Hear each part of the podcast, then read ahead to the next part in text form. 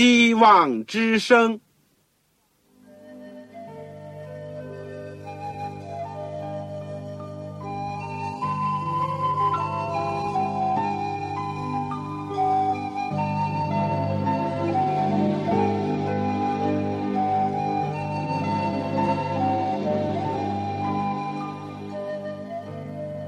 各位听众朋友，各位弟兄姐妹，欢迎您收听信徒培训这个节目。教会的兴旺，不单表现为人数众多，更要求教友的素质好。为了使教会真正达到人丁兴旺，又灵性健壮，希望之声特别为广大的信徒制作了信徒培训这个节目，满足主内同工同道的需要。信徒培训由黄牧师主讲，将有多种课程推出，欢迎弟兄姐妹们踊跃参加。下面我们就把节目时间交给黄牧师。各位亲爱的听众朋友，各位组内的同工同道，你们好，我是旺草，欢迎你收听我们信徒培训的节目。今天呢，我们感谢主，又来到了新的一门课。叫做末世论，末世论。今天呢是第一讲，我们是把末世人做一个总的介绍。我们说末世人是神学里面的一部分，也是很重要的一部分。但在这一门课里面，我们主要是要把圣经两卷预言书、旧约的但以理书。新月的启示录书的重要的部分，能够做一个讲解。我们今天是末世人的第一讲，讲到有关末世人的一个简单的介绍。我们的经文是根据但以理书第十二章第一到第四节，启示录书第一章第一到第三节。在我们学习之前，我们恭敬的做一个祷告。亲爱的天父，我们再次的谢谢你，又有机会能够借着空中的电波，和我们的弟兄姐妹和许多朋友相会，而且一起来到主的面前学习你的话语。你的话语是何等的甜蜜，何等的宝贵！求你的话。成为我们人生脚前的灯，路上的光，也照亮我们世界的前景，让我们在你里面有把握，在你里面我们的生活有目的、有方向。谢谢你带领我们的一生，也带领你地上的教诲和工作。求主垂听我们的祷告，能够光照我们，能够领受主的信息。这样的祈求感恩。是奉靠主耶稣基督的圣名，阿门。二十世纪呢，只剩下了几年。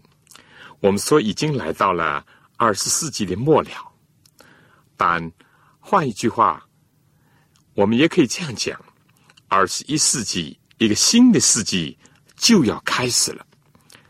两种讲法呢，侧重点可能不一样。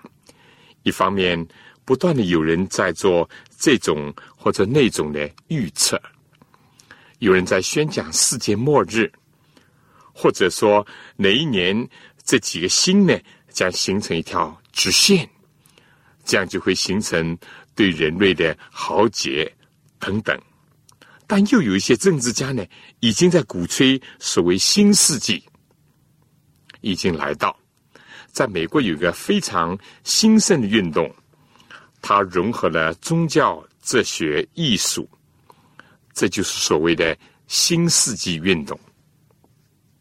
我们说，有人流连旧世界，或者是为旧世界哀叹；而又有人呢，是向往新世纪，或者是畏惧新世纪的来到。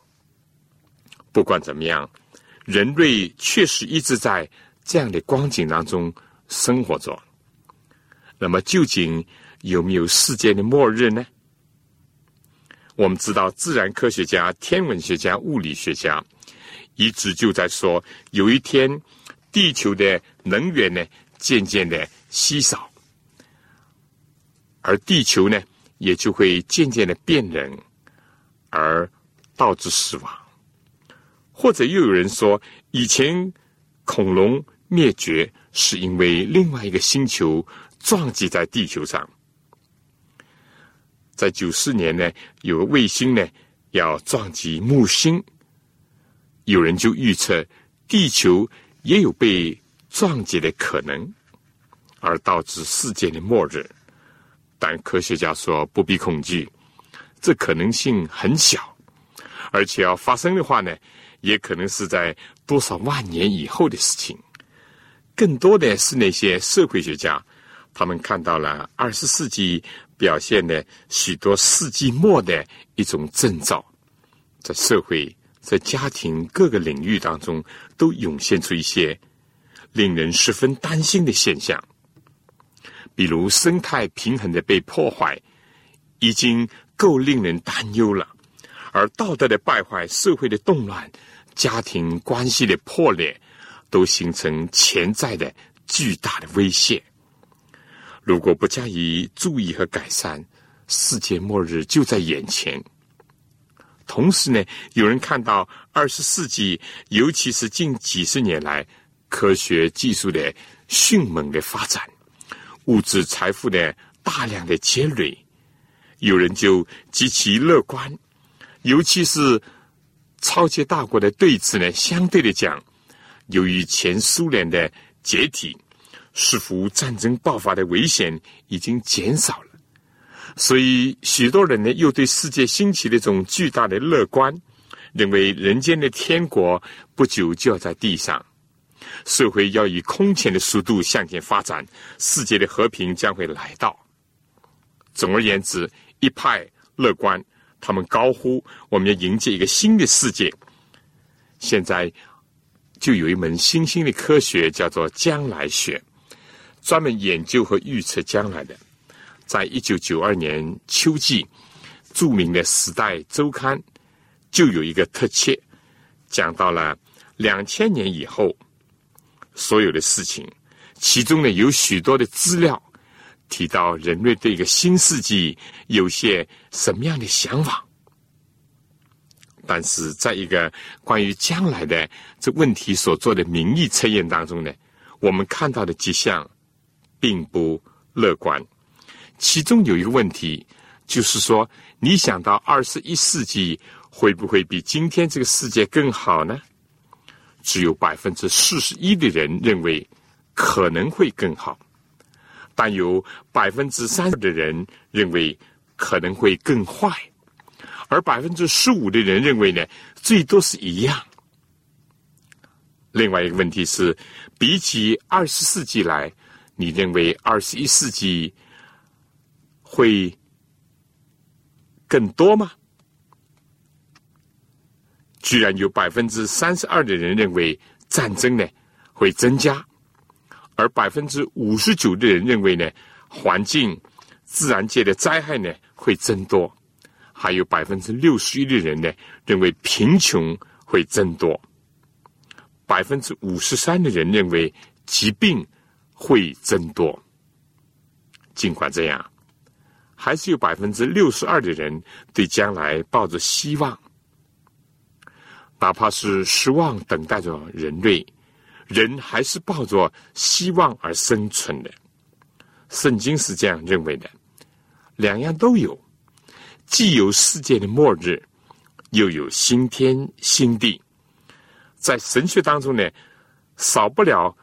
有一个部分就是末世论，而末世论呢，就是研究这些问题的，也就是我们这门课简单要讲述的。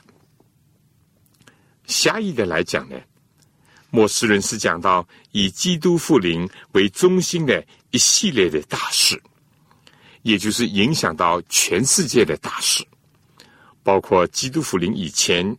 基督复临的时候，以及基督复临以后的所要发生的事情，讲具体一些。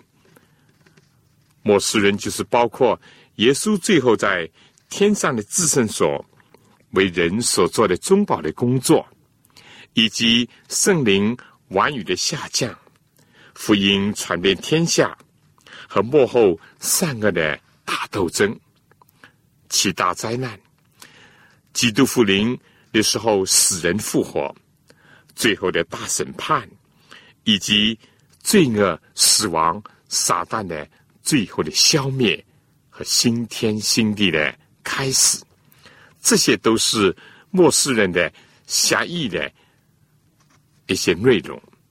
广义的来讲呢，末世人就是指着对每一个时代人讲来，要在他们以后，或者是将来要发生的重大的事件，在这里呢，就包含着预言的色彩。所以，末世人不管是狭义还是广义。都是带着对将来的启示，范围小的呢，牵涉到一个民族和国家；但是重要的呢，是对全世界影响的那些大事情。所以末世人有时呢，就认为是最后的大事。有关这方面的教义呢，我们说是从十九世纪就开始采用了。关于最后的事情而来的，所以末世论呢，有的时候也叫最后的大事。神学呢，我们说也是一个科学，在系统神学里面讲到世界的起源，又讲到世界的终结，或者是说旧世界的结束，新世界的开始。我们今天呢，就是简单的。研究一下末世论，先做一个概括的论述，然后呢，在其余的九讲里面，我们会着重的对圣经里面的两本有关预言的书加以研究。这就是旧约的但以理书和新约的启示录书。这两本书，特别是联系到所有的末世的大事。我们在末世论的概论里面呢，一定会牵涉到几个问题。第一呢，就是时间、历史和上帝的计划；第二个问题呢，就是关于幕后耶和华的日子、末世和末时的一个问题。他们有什么是相同，有什么是？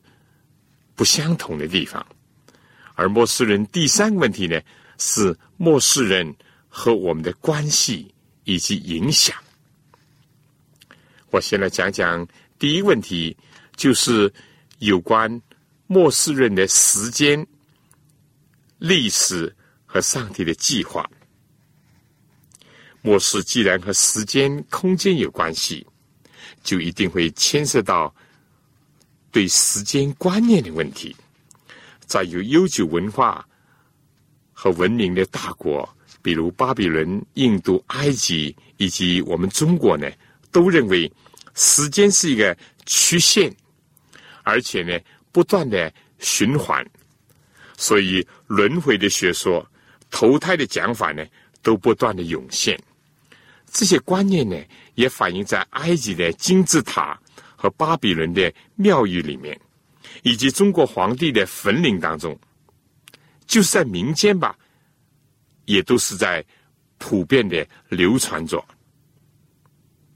另外一个古国和民族呢，我们说就是犹太民族、希伯来人的国家，他们对时间的观念呢不是这样，他们认为时间是一个直线，所以呢有起点有终点。圣经的观点呢，也正是这样的观点。圣经当中讲到，世界有它的开始，就是创造的终结，在这点上呢，是很突特的。因为如果时间是像一个圆圈的话，那就是没有开始，也没有终结。圣经第一卷第一章第一节就开宗明义的讲：起初，上帝创造天地。时间和空间呢，都是有一个开创的起点。而圣经的最后一卷、最后一章，几乎是最后的解说：“主耶稣啊，我愿你来。”这是相应于主耶稣所说的：“看啊，我必快来。”这个世界呢，也是会有一个终结的，也会告一个段落的。旧世界要告终，而新世界呢，要降生。讲到末世论和历史论呢，就牵涉到一个历史观的问题。旧的社会学的教材讲呢，是时势造英雄呢，还是英雄造时势呢？在这里面呢，大体上反映了唯物和唯心史观的一个中心的问题。世界的兴衰，国度的更替，是那些。帝王将相，那些雄才大略的人在起作用，在左右人，或者还是纯粹是一个偶然，是一个机遇，是客观的条件，在形成社会的发展。历史的，是前进呢，还是循环呢，还是倒退呢？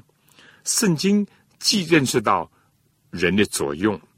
尤其是领袖的作用，但又看到环境的影响和物质条件的影响，以及机遇的一种重要。在超乎中国人的所谓天时地利人和的情况之下呢，圣经更加的提出了这些动力之后的上帝，他才是历史的主宰。圣经讲，废王、立王都在乎他。人间所有的举足轻重的人物领袖，只不过是他的仆人或者是工具，为了实现上帝的蓝图和他的旨意。所有周围的环境、一切的机遇，并不在于一股盲动的力量，或者是人类造成的一种声势。甚至于千百人的呼声所形成的，我们说所有这些，在历史的进程当中固然都有它的作用，但是圣经的观点认为，起决定性作用的是上帝的旨意以及他的全能，而他的旨意和全能的核心呢是公义，也就是他统治的律法的一个根本。人的绝对的权利，尤其是没有制约、没有平衡的权利，就造成绝对的腐化。历史一而再、再而三的印证了这一点。因为任何人都是带着他的局限性，以及带着他们的罪性，而唯有上帝是全能的，唯有他是圣洁、是公义、是慈爱的。还有一个问题呢，就是牵涉到这个世界是有计划的呢，还是任意发展的呢？或者是一股盲动的力量在左右的市局呢？这好比一匹野马脱缰在奔驰呢，还是有可能像物理现象那样，在这个世界上，社会是循着一个。无情的规律在进行着，所以讲到规律呢，就不是那个没有生命、没有理智的物质的本身所能代表的了。我们想一想，这个世界到底是乱糟糟的呢，还是死板板的呢？乱糟糟的现象很多，比如战争、社会各种矛盾。的冲突、人心的空虚和混乱、家庭的分裂和破灭、心理现象的反常，甚至于人心的变态，都出现在我们的眼前。世纪末就是这样吗？或者说，这个世界是有计划的呢？那又有谁在设定这计划呢？人有可能吗？再伟大的君王，再有野心的领袖。也不过终其一生，他不能预测到他的将来，更不能左右他自己的命运。我们说，圣经一方面谈论到由于罪进入世界所产生的一切的混乱的现象，正像世界被创造之前是空虚混沌那样。但创造是一个有计划、有次序的工作。当上帝创造结束的时候，他说：“一切都很好。”今天由于罪的影响，又渐渐的破坏了秩序，破坏了计划，破坏了和谐，使社会和世界到处在空虚、混沌、黑暗的局面当中。但圣经另外又告诉我们：拨开所有这些乱草。还是能够看到上帝对这个世界的蓝图。上帝有一个计划，就是救赎这个世界，而且恢复甚至超越他现在所创造的一种计划。过去历史学家概括了文字的记载，或者是人类的文明，就是说。人类经历了奴隶制，经历了封建制度，经历了资本主义。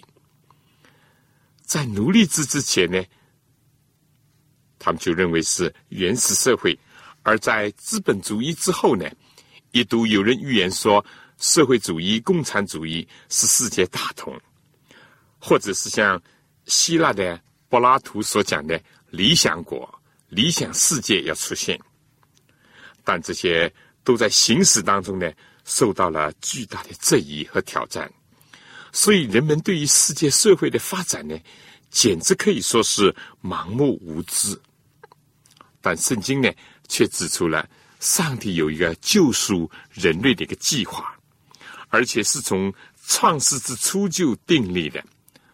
到了人犯罪以后，上帝就在伊甸园里面宣布了这个计划。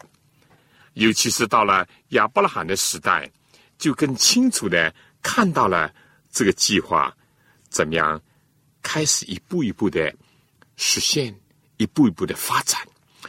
上帝怎么样从呼召亚伯兰到形成一个家庭，以后呢再形成一个民族，最后呢形成一个国家，就是以色列国。结果以色列国辜负了上帝的旨意。没有能够成全他的计划，非但是羞辱上帝的名，同时呢，也是自己的民族国家受到了亏损。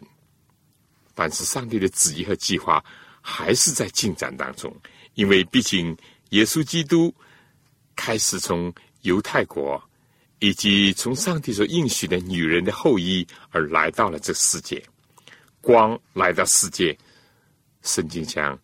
世界不接受光，因着自己的行为是恶的，反而恨光。耶稣被送上了十字架，从人看来是希望的破灭，但是从上帝的救赎计划看来，却是一个关键的转折。世界有了希望，从此教会建立，兴旺发展，在逼迫和痛苦当中前进，在腐化世俗。当中受到管教，但最后圣经应许说，福音要传遍天下，然后上帝的国度就要来到。这就一直引申到我们世界末后的大事。作为我们处在末世的人，这部分的内容，从这个角度看呢，是一个非常完整的计划，而系统的神学。只不过是把所有这些圣经的记载和人间的历史以及现状呢加以概括，又提出来，正像上帝六天创造世界，第七天安息，每一天都分布了一定的进展那样，上帝救赎计划呢已经经历了不同的阶段，而最终也要达到它的完成。所以我们讲这个世界。是在一位公义慈爱的上帝的执掌当中，他要实现他的旨意和计划，就是为了救赎人类，这是这个计划的目的。所以，就这世界来讲，既有它的起点，又有它的终点，或者是说，有新的一个起点，在等待着人类。世界和人类不是在迷混阵当中，不是像鬼打墙那样，在不知所措，或者不知前进也不知后退的在循环，更加不是在混乱当中迷茫。不是的，我们说，上帝对这个世界和人类有一个计划。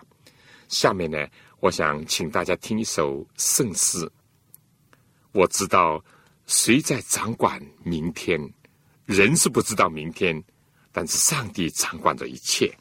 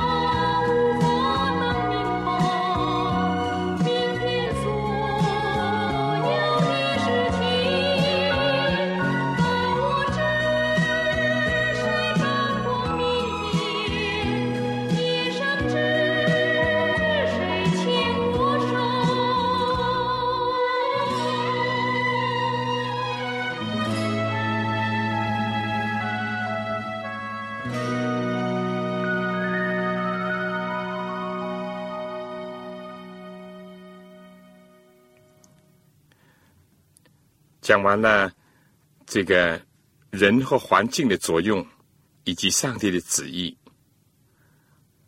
和另外一个世界到底是有没有计划的，或者是混乱的问题以后呢，我们再要讲关于末世论另外一个问题，就是圣经讲到末后耶和华的大日，还有圣经里面用的末世。和末时的一种相同和不相同的地方。如果查考圣经呢，我们就会发现提到有关末后以及耶和华的大志和末世的各种讲法，他们是不是完全相同呢？或者差异在哪里呢？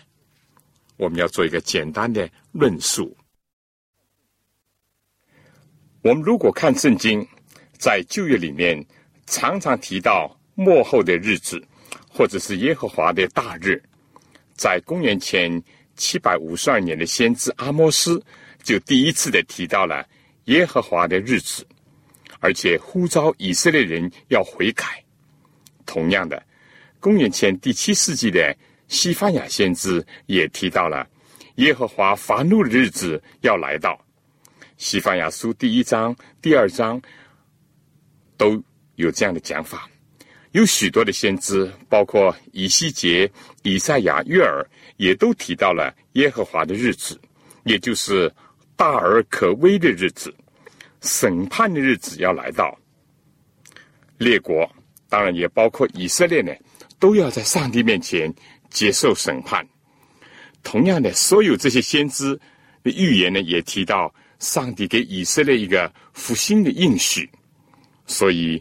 不论是耶华的大日，还是大而可畏的日子，侧重的呢，都是指上帝的审判、发怒，但同时呢，也都给予希望。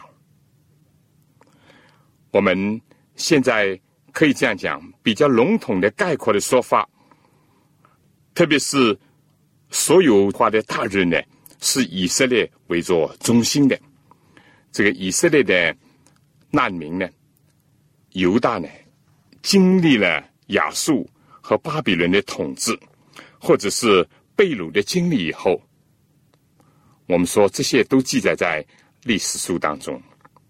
而且呢，他们被掳到巴比伦归回以后，对他们讲来呢，就是一个复兴的一个应许实现了，也就是圣经里面所讲的大卫的后裔有位公义的王要兴起，然后呢，这就来到了。两月之间，也就是旧月结束、新月圣经还没有出现的这段时间里面呢，他们逐渐的就点燃起一个弥赛亚就要来临，也就是说救主要来临的希望。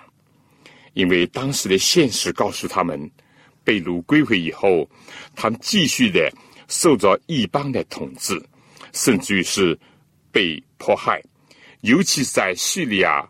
王朝当中，他们更加是受苦非凡。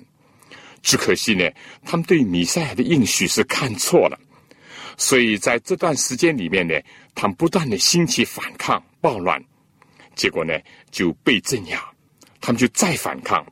而在马格比的时代，这些光景呢，反映的是最明显的。而到了新月时期又怎么样呢？很清楚，施洗约翰的信息是。天国近了，你们当悔改。在施洗约翰下监狱以后呢，耶稣就出来传道，信息呢还是同样的。天国近了，你们当悔改，信福音。天国近了意味着什么呢？当耶稣被钉在十字架上，跟从他的人，可以说他们的希望也随着一度一起破灭了，甚至于。他们处在迷茫混乱当中，但等到耶稣复活以后呢，他们就亲眼见到了基督，结果就产生一股无穷的力量，激发他们到处去传扬那位必钉受死而又复活的耶稣基督。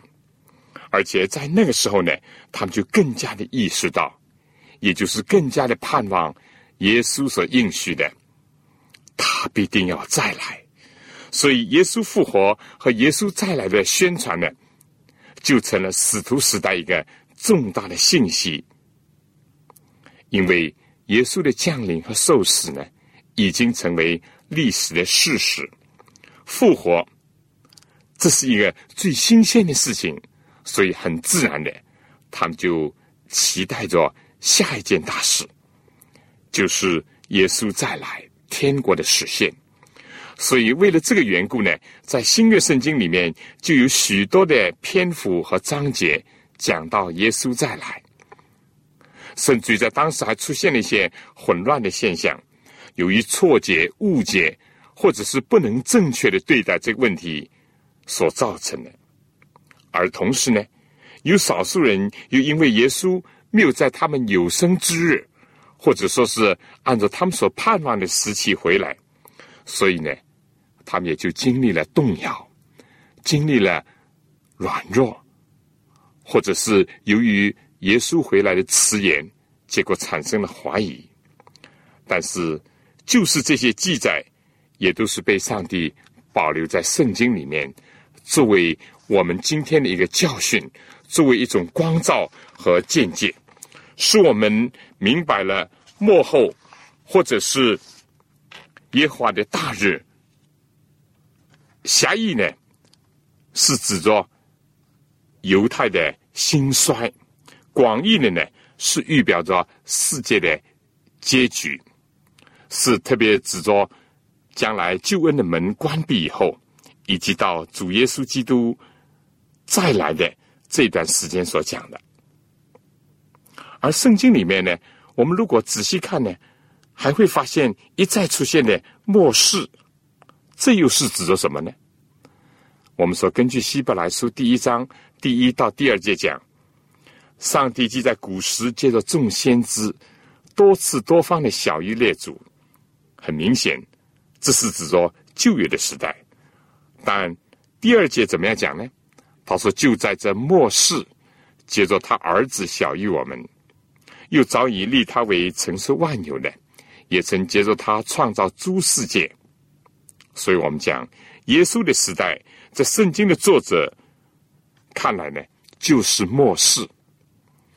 彼得前书第一章第十三节开始呢，也同样的证实了这个观点。那里讲到，彼得劝勉门徒要等候耶稣基督显现所带给他们的恩，然后呢，就劝勉他们要圣洁。第十七节就说：“你们既称那不偏待人。”按个人行为审判人的主为父，就当存敬畏的心度你们在世寄居的日子，直到你们得赎，脱去你们祖宗所流传虚妄的行为，不是凭着能坏的金银等物，乃是凭着基督的宝血，如同无瑕疵、无玷污的羔羊之血。基督在创世以前。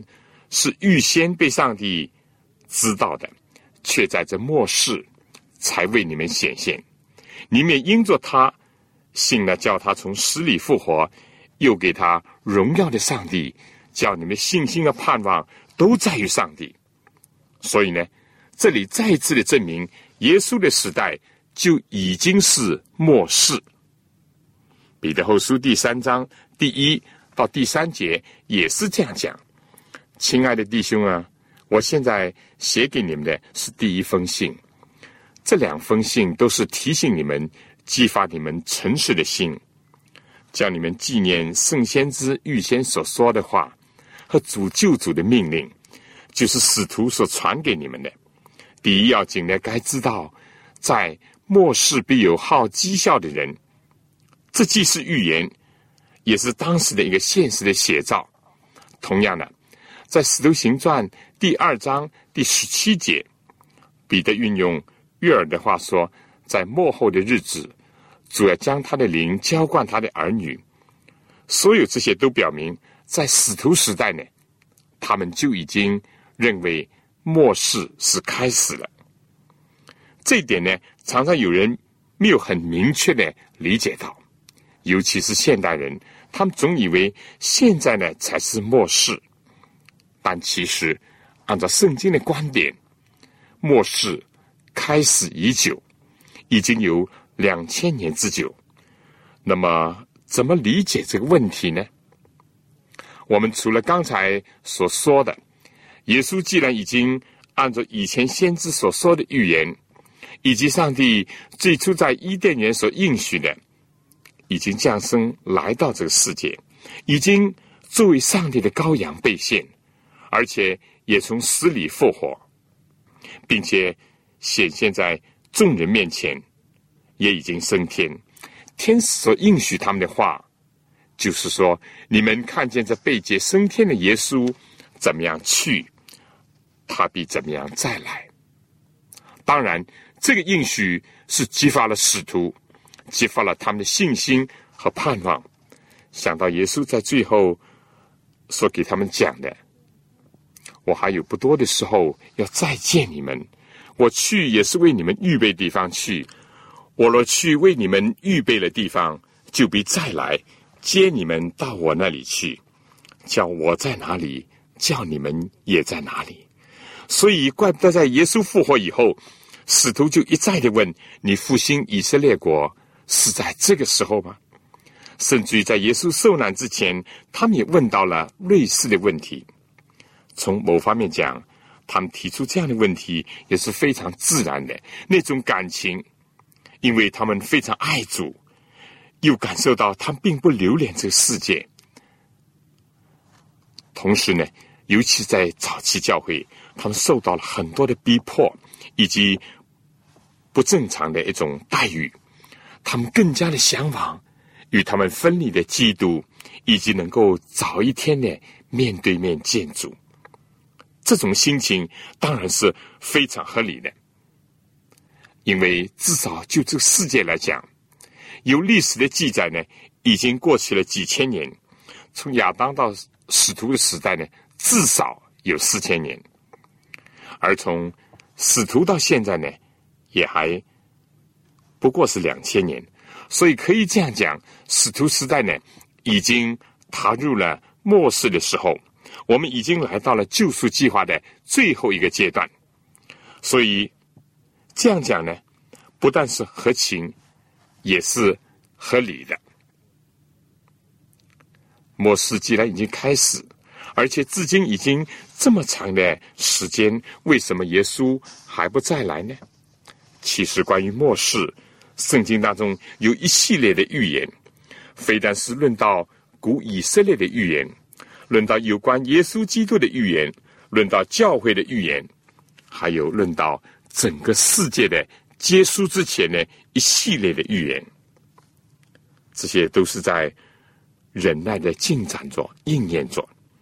而在圣经当中，特别是但以理书里面呢，有五次提到。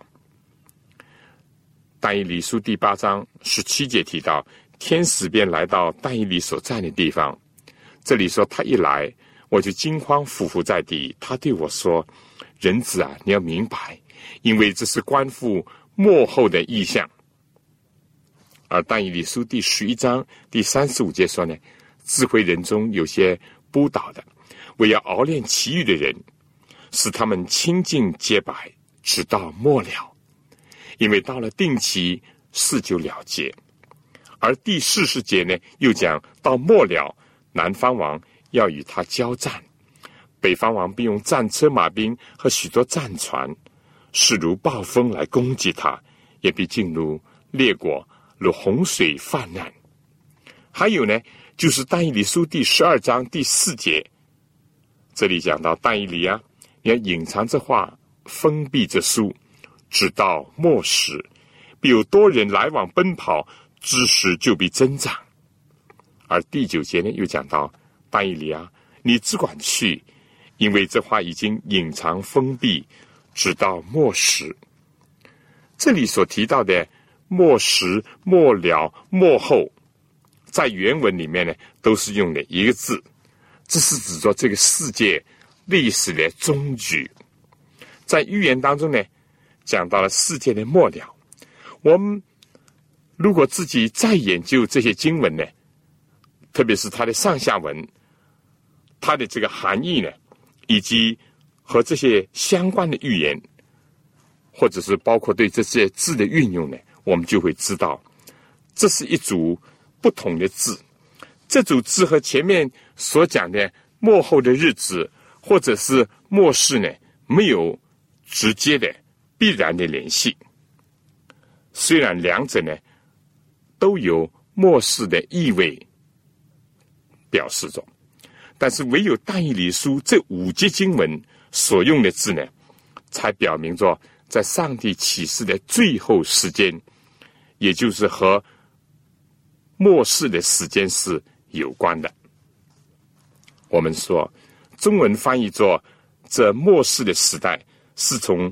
耶稣时代开始的话，那么这里所说的末后末了，或者说末时，就不能运用在这上面，因为这是指着末后的一段特定的时间。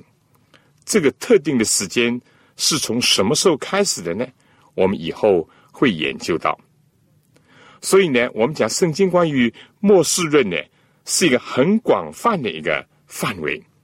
对个人来讲，也可以讲它是指着死了以后的光景；对以色列来讲，是指着对他的审判和他的复兴，包括对他的警告和应许；对这个世界来讲，是指着耶稣再来为中心的一系列的事件，包括这之前的。以及这之后的千禧年的国度和新天新地，更加主要的，就圣经所用的字呢，我们已经说过了。末后的日子，耶和华的大日，这只是一个比较笼统的概括的，也可以说是特别是和以色列国、以色列民族有关的。而圣经所提到的末世，很明显的讲。是指着耶稣来到世界的时候就已经开始了末世，而现在呢是末世的末了，也就是说末世快要结束的时候了，也可以说是最后一个阶段了。总之呢，我们知道我们是生活在末时，也就是离耶稣基督再来很近的一段时间了。最后呢。我们再讲另外一个问题，就是末世论和我们的关系以及影响。末世呢，我们不要把这个中心转移到这个地球上来，或者是世界上面来。我们应当联系到基督，因为基督呢，才是我们的信仰的中心。他既是我们人类的创造主，又是救世主，更加是我们荣耀的盼望。我们所有的希望都应当集中于他，我们所有的拯救、成功、成就都在乎他。如果我们没有一个正确的末世论呢，我们就会偏离了，以这个地球或者以这个世界为中心，或者呢，甚至要转移到以我们个人为中心。但是，只有转到以耶稣基督为中心。这个才会有一个正确的观感，否则的话呢，如果我们以世界为中心的话呢，今天就会这个宣布很多这个恐怖的色彩，像发生在美国德州的维口的事件，就是一个事例。他们呢曲解圣经，说世界末日到了，结果造成很不良的后果。或者呢，有人就会大肆的描绘原子弹和世界的末日，也有人会强调艾滋病是天谴，又有人说地震是神怒。我们说艾滋病的威胁、地震的可怕，这些都是事实，而且也有它不同的原因。如果我们以这个作为出发，甚至于以这个作为一个归结的话，只强调这个地球要被硫磺火所烧灭，这世界快要结束。我们再次强调，虽然这一切都是事实，那么这样就会造成一个片面的观念，甚至会误解上帝的本性，也会产生不健全的一种心理的影响。到头来呢，又会影响到我们的生活、工作和学习，因为这样呢。有些人就会开始消极悲观，甚至厌世离世；或者有人就索性就束手待毙。但另外一方面呢，基督复临的应许传了这么多年，到今天耶稣还没有再来，所以呢，有些人就会藐视轻视这个重大的教义。但要知道，耶稣再来这个教义呢？这个应许在圣经当中占了极大的篇幅，而且这不但是教义，是耶稣基督自己亲口所应许的。他如果不完成这最后的一部分，那么我们可以讲，整个的救赎计划就有头没尾，有开始没有结束。所以，包括在教会里面，有些人就鼓吹呢，所谓。新世界啦，而又有些人为了迎合科学呢，就并不相信耶稣很快就会再来。有人为了要迎合所谓政治呢，就投入了所谓新世界秩序，或者是理想国，或者是什么某种世界呢将要出现，种种的论调当中去，以至于忽略了在我们面前应当看到的许许多多的重大的事件。如果抱这样的观点呢，更加不会去细查上帝在历史当中怎么一步一步的引导他的百姓，引导他的教会到一个新的开始。当然，我们说新的开始之前，必定要有一个旧的结束，而旧的结束之时呢，必定有各种各样的黑暗和混乱。但是，如果我们把中心转移到基督的身上，我们就会看到。有位公义慈爱的上帝在执掌着一切，而且是按照计划呢在进行。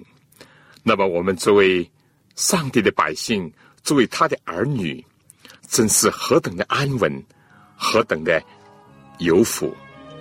我想下面继续再听一首歌，我知道谁执掌着明天。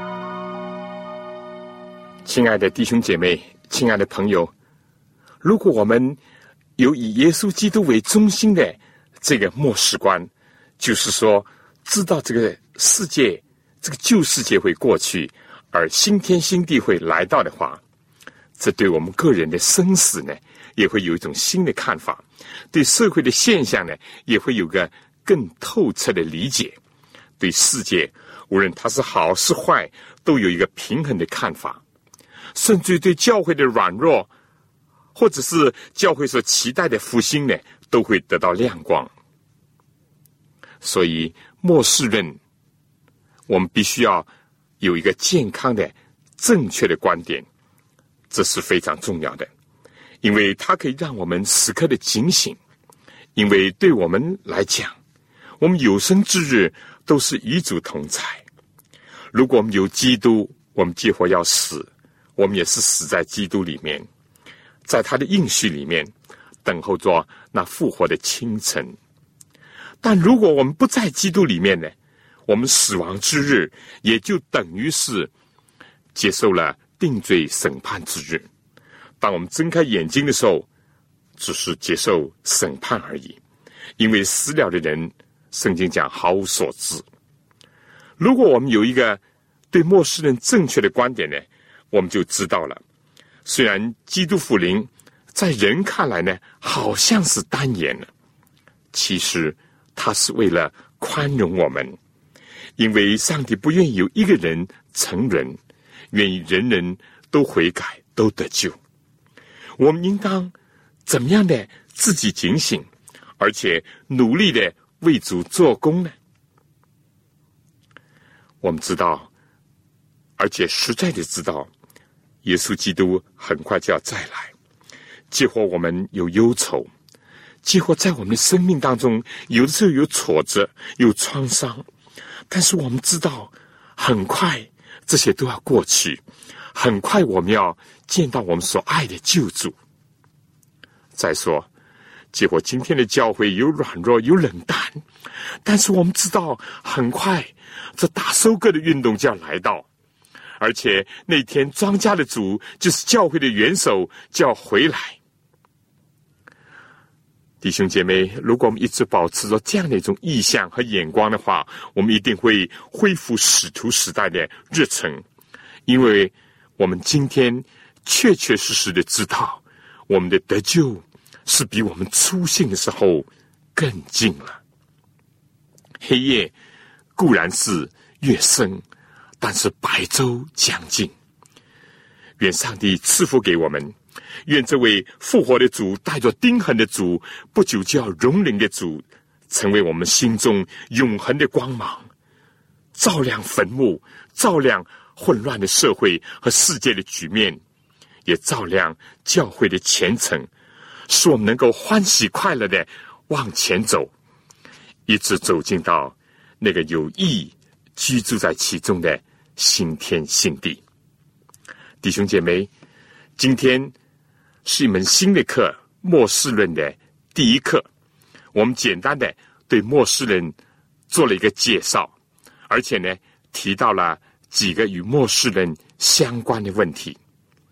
希望你能够得到帮助。我想呢，下面还有几个问题向你们讨论一下。第一，就是你对末世论呢还有什么问题？第二，末世论过去。对你产生的影响是积极的还是消极的？为什么呢？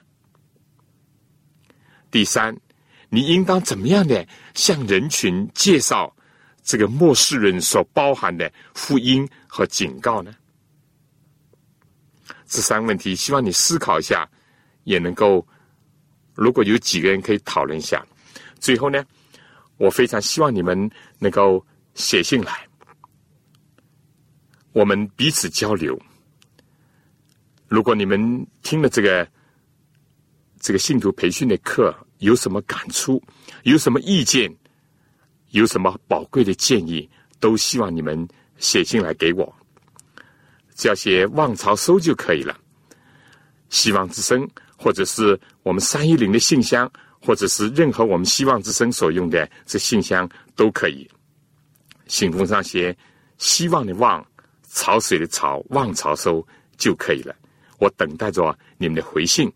如果你们有什么需要，是我可以帮到你们的，也请尽量告诉我。好了，我们下次再见。愿上帝赐福给您、您的教会以及您的全家。各位同工同道，您对信徒培训这个节目有什么宝贵的意见？有什么希望？欢迎您来信告诉我们。也欢迎各位听众朋友来信索取免费的课程讲义。如果在收听的过程里有什么疑问，也欢迎您来信提出，黄牧师愿意为您做出解答。来信请寄香港邮政总局信箱三一零号。我再说一遍香港邮政总局信箱三幺零号来信写望潮收就可以了希望的望潮水的潮愿上帝赐福给您。